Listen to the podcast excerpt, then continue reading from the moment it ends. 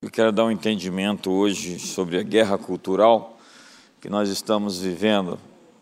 Primeiro, de onde vem a dignidade do homem e da mulher? Essa não é uma coisa muito nova, já que o homem foi tratado na história e a mulher, principalmente, de maneira muito injusta, onde o valor de uma pessoa não lhe era dado na medida em que deveria se ser dado. E foi o cristianismo, a fé cristã, que trouxe a ideia de que o homem foi feito à imagem de Deus e também Jesus se tornou um de nós. Então, por que eu devo ser tratado como alguém importante? A teoria da evolução não dá dignidade, ela cria desigualdade, ela explica a desigualdade da natureza pela seleção natural. O tal do karma explica a injustiça ao invés de lidar com ela. Se você está vivendo algo ruim, é porque você está pagando um preço de uma vida que você nem sabia que tinha tido. Os ideais da Revolução Francesa, de igualdade, fraternidade e liberdade, são princípios cristãos, mas que sem Deus transforma qualquer governo em tirania. A Declaração da Independência Americana começa com: consideremos essas verdades como evidentes que todos os homens são criados iguais. Nas Escrituras, nós somos todos irmãos e irmãs, filhos do mesmo Deus e Pai, ricos ou pobres, grandes ou pequenos, alfabetizados ou não alfabetizados, homens e mulheres, brancos e negros, foram feitos à imagem de Deus. E feitos à sua imagem, fomos colocados nesse planeta para governar. É. Quando os povos pagãos colocavam imagens dos seus deuses dentro dos seus templos, era uma ocupação, uma representação do Deus em questão em um santuário. O planeta Terra é o santuário de Deus. E ele colocou uma imagem de si mesmo na pessoa do homem e da mulher para representar a si mesmo. O homem foi assim descrito como um ser governador, um rei, um líder que deveria subjugar a criação e sujeitá-la ao Criador. O homem seria, portanto, uma extensão do governo de Deus na terra. Quando ele cai, você sabe a história, tudo que está sob ele também cai. Então ficou difícil de administrar a criação, já que ela estava fora de controle por forças caídas, forças do pecado, influenciadas por seres demoníacos. Então, feitos para governar, nós adoramos outras coisas e quando assim o fazemos, nós nos tornamos governados por elas. Porque você não pode governar aquilo que você adora. Você não pode ter domínio sobre aquilo que você cultua. Isso é a velha era, não é a nova era. Então, o cristianismo, a fé cristã, restaurou a dignidade do homem, restaurou a dignidade da mulher, você realmente acha que tudo foi sempre assim como hoje você vê na civilização ocidental? De maneira nenhuma. As leis de Manu, um livro sagrado da Índia, dizem: mesmo que a conduta do marido seja censurável, mesmo que este se dê a outros amores ou amantes, a mulher virtuosa deve reverenciá-lo como a um Deus. Durante a infância, a mulher deve depender de seu pai ao se casar de seu marido, se este morrer de seus filhos, e se não os tiver de seu soberano, uma mulher nunca deve governar a si própria. Nós aqui, nesse dia inteiro, em desacordo com essa fala, dizemos a vocês, mulheres de todo o mundo, ouse governar. A Constituição Nacional Suméria, a civilização mesopotâmica, é, do século 20 a.C. afirmava: a mulher que se negar ao dever conjugal deve ser atirada ao rio. O código de Hammurabi, Hammurabi Constituição Nacional da Babilônia, que foi decretada pelo rei de Hammurabi, supostamente concebida por uma inspiração divina no século 17 a.C., diz: quando uma mulher tiver conduta desordenada e deixar de cumprir suas obrigações do lar, o marido pode submetê-la à escravidão. Esta servidão pode, inclusive, ser exercida na casa de um credor de seu marido e, durante o período em que durar, é lícito a ele, ao marido, contrair um novo matrimônio. Que incrível essas coisas. Zarastruta, o filósofo que influenciou Friedrich Nietzsche, no seu Assim Falou Zarastruta e o seu Ambersman, o seu super-homem, dizia: a mulher deve adorar o homem como a um Deus. Toda manhã, por nove vezes consecutivas, deve ajoelhar-se aos pés do marido e de braços cruzados perguntar-lhe: Senhor, que desejas que eu faça? Péricles foi um político democrata ateniense do século 5 a.C., e ele era considerado um dos mais brilhantes cidadãos da civilização grega, afirmou sobre as mulheres: mulheres, escravos e estrangeiros não são cidadãos. E por fim, Aristóteles disse: a natureza só faz mulheres quando não pode fazer homens. A mulher é, portanto, um homem inferior. A pergunta é: o que a Bíblia diz acerca disso? O que Jesus disse acerca das mulheres? Ninguém as amou como ele as amou. Foi no útero de uma mulher que o Messias foi gerado. Foram elas que sustentaram o seu ministério. Leia a Bíblia e você verá o perdão à samaritana, a amizade com Maria Madalena, a primeira testemunha da sua ressurreição. Se foi a mulher que comeu a árvore do conhecimento do bem e do mal, foram elas que ficaram aos pés de Jesus quando os homens se escondiam com medo.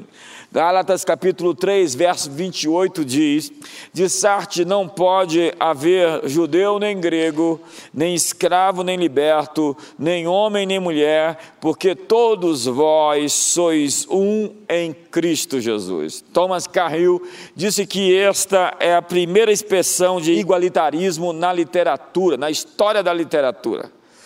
O cristianismo, portanto, restaurou a dignidade da mulher. Pense Hoje, nas mulheres na China, como são tratadas. Pense nas mulheres no mundo islâmico, no mundo muçulmano, como elas são tratadas. Pense nos haréns da antiguidade, pense é, na poligamia, que desvalorizou não somente as mulheres, como também os seus filhos, enfraquecendo-os. No Ocidente, o casamento foi admitido como uma união permanente entre um homem e uma mulher. Contudo, os progressistas querem derrubar os pilares sobre os quais a civilização ocidental foi edificada. Para muitos, a ideia de uma relação conjugal, de amor exclusivo por toda uma vida, é ultrapassada. Para esses, amor é química. E o pior, a química é egoísta e ela muda todo o tempo. Então, homens conduzidos pelas suas paixões, vivendo na sua natureza mais inferior, vivem como brutos animais. O divórcio, então, fácil, torna a monogamia em poligamia em série. Os homens se tornam playboys, que não assumem responsabilidades e não assumem suas mulheres, não assumem os filhos que geram. Há mães solteiras e há filhos órfãos de pais vivos. Essa poligamia, no entanto, tem um custo social muito, muito alto. Na Índia, até outro dia, a poligamia era aceita e somente uma lei de 1956 permitiu que essa situação fosse regulamentada. Contudo, ainda hoje, não é moralmente errado um homem ter um amante na Índia. E lá as esposas andam atrás de seus maridos, não do lado, mas atrás. Nós vivemos hoje em uma era de desinformação, de muito ruído, histeria e de muitos modismos. Hoje, no mundo ocidental, as mulheres são mais livres e independentes do que em qualquer outra época da história humana. A emancipação feminina é uma das maiores conquistas, um dos maiores capítulos da liberdade humana. Foi Alex Tocqueville que escreveu o seu maravilhoso livro A Democracia Americana, que descreveu que a América, os Estados Unidos, havia se tornado mais forte do que a Europa devido à superioridade das suas mulheres. Existe um livro, A Mão que balança o berço, é a mão que governa o mundo, que mostra dados especificamente de como cada nação é tratada de acordo com como trata as suas mulheres. Quando as mulheres são fracas e maltratadas em uma nação, a nação tampouco pode ser forte.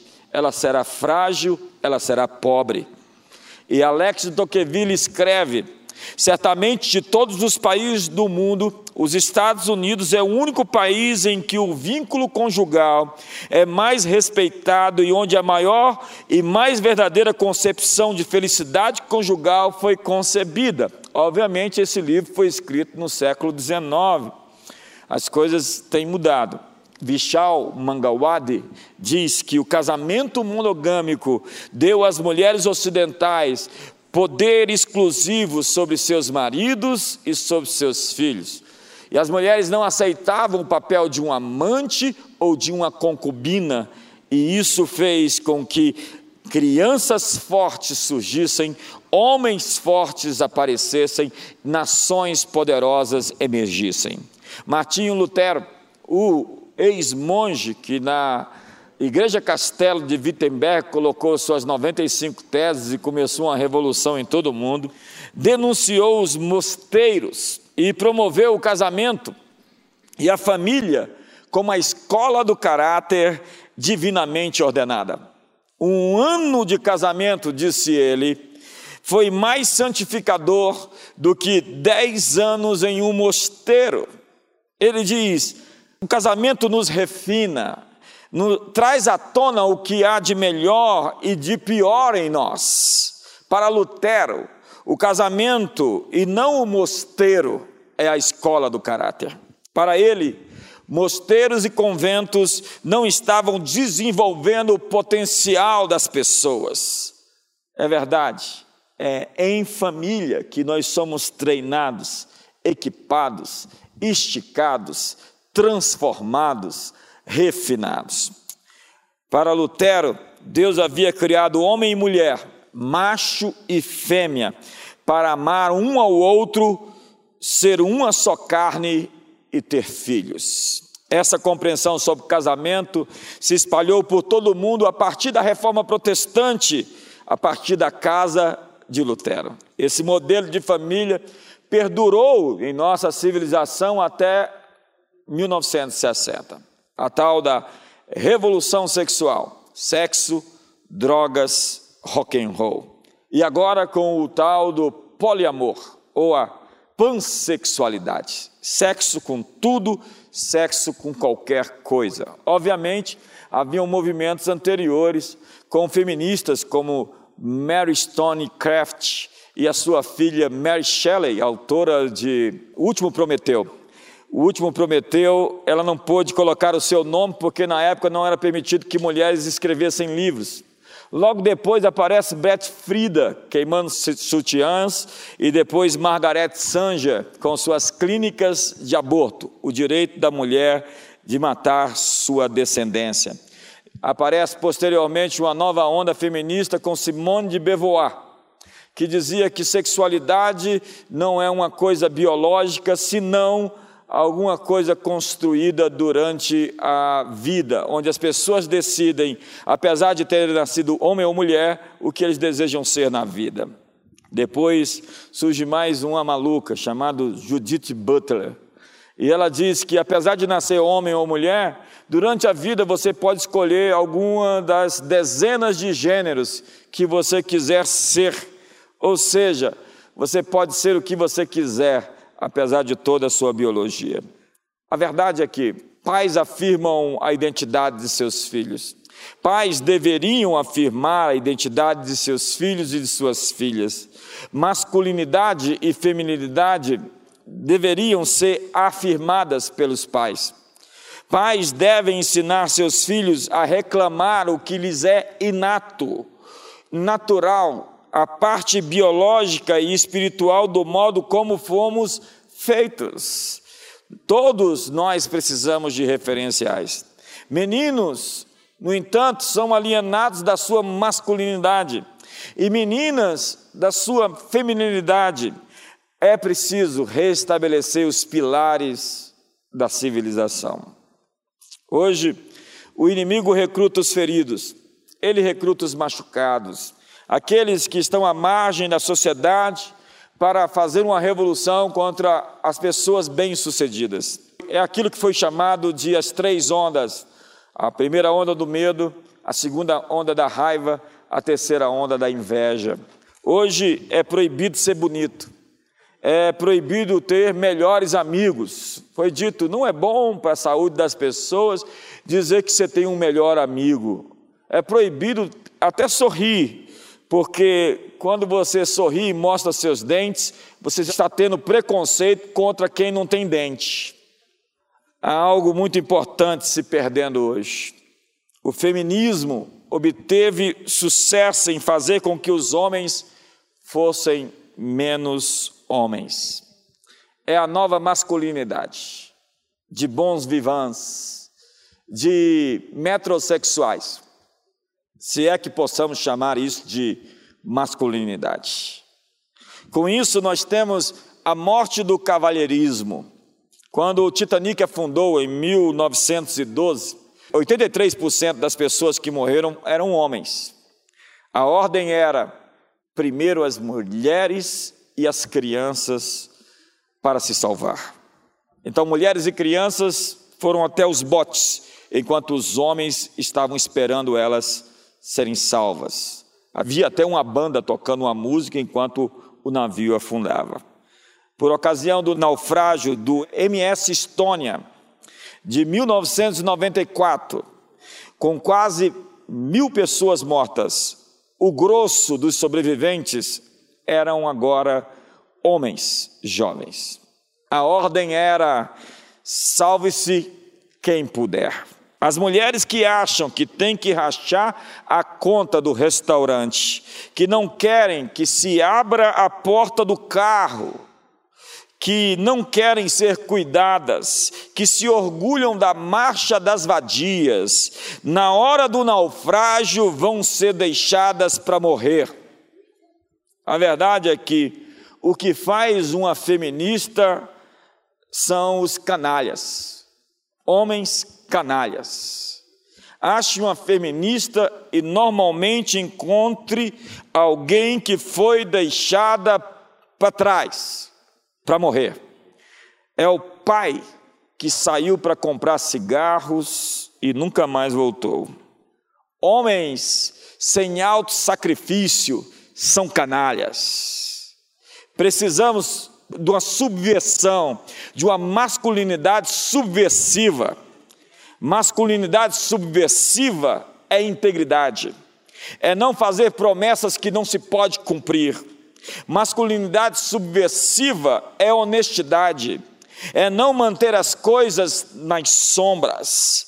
O fruto de um homem honesto é fazer com que a sua esposa se sinta emocionalmente segura ao seu lado. Eu posso ouvir um amém. Masculinidade subversiva não é machismo nem violência, porque violência é sinal de fraqueza e não de força.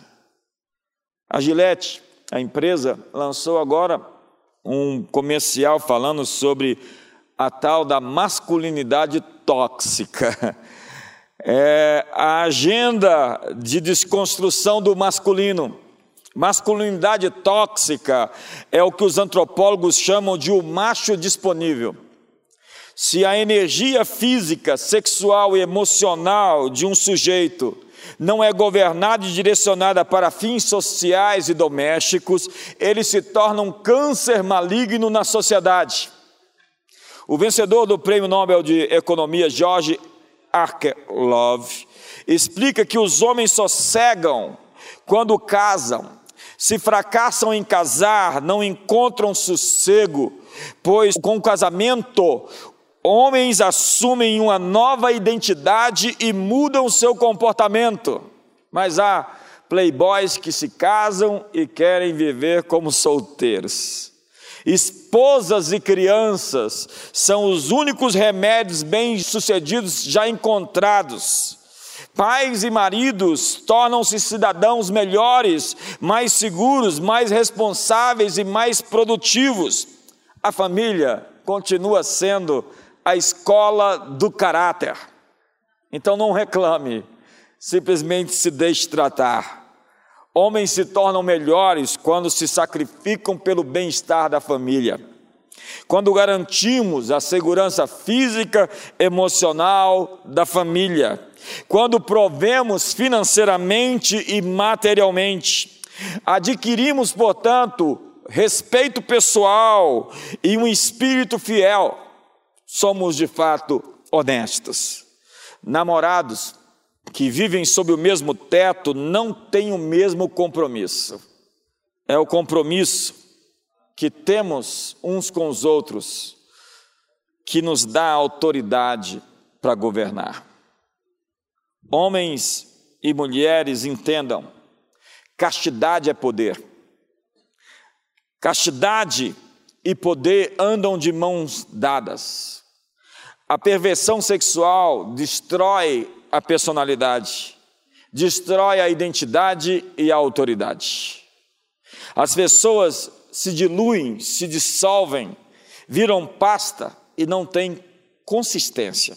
A promiscuidade enfraquece a masculinidade, enfraquece a feminilidade. A paternidade e a maternidade fortalece e aperfeiçoa. As feminazes disseram que os homens são do inferno e as mulheres são de Vênus. J.K. Chesterton chamou o feminismo de o ódio a todas as coisas femininas. Não há nada tão feminino como a maternidade. E o ódio à maternidade é sintetizado no aborto, o ato de matar a própria prole. A principal bandeira do feminismo é a legalização do aborto. A ironia é que bebês mulheres são abortadas em nome do feminismo. O Salvador do mundo escolheu vir ao mundo a nós por meio de uma esposa e mãe. No feminismo, a mulher é retratada como oprimida numa prisão social comandada por homens. A solução seria buscar igualdade com os homens. Mas mulheres e homens são diferentes. Chesterton afirmou que isso seria um rebaixamento para as mulheres. A mulher, entenda, ela é a força mais poderosa da terra. E o primeiro passo para enfraquecer o seu poder é convencê-la de que ela deve superar a sua feminilidade. Gail Collins, do New York Times, disse em seu livro American Woman que mulheres fazem os homens se comportar. É o poder socializante das esposas e das mães. Um provérbio chinês diz: cem homens podem formar um acampamento, mas é preciso uma mulher para fazer um lar. Esposas podem transformar garotos em homens, homens produtivos, trabalhadores e diligentes. Modos existem porque mulheres existem. Homens de valor ajustam o seu comportamento quando entram no local onde existe uma mulher. Homens tornam-se criaturas melhores por causa das mulheres, porque as mulheres criam, modelam e sustentam a cultura humana. Se você está do lado da mulher, dê uma salva de palmas para ela.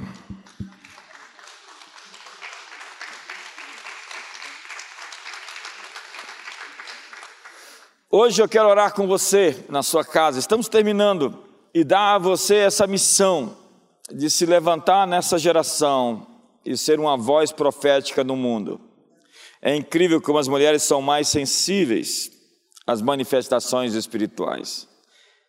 70% do ministério profético é composto por mulheres. Elas são mais abertas ao transcendente e mais capazes de se alinhar às frequências do mundo espiritual. Quando Adão comeu do fruto da árvore dado por sua esposa, a sentença divina foi de que a mulher seria sujeita ao homem e, como eu contei aqui durante todo esse tempo, isso foi usado de maneira totalmente equivocada na história.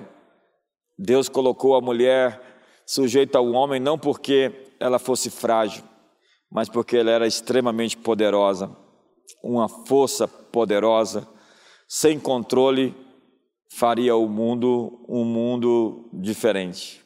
As mulheres são poderosas, e já há algum tempo nós descobrimos que chegou o momento das mulheres serem completamente redimidas. Se foi pela mulher que começou o pecado, a redenção termina com elas.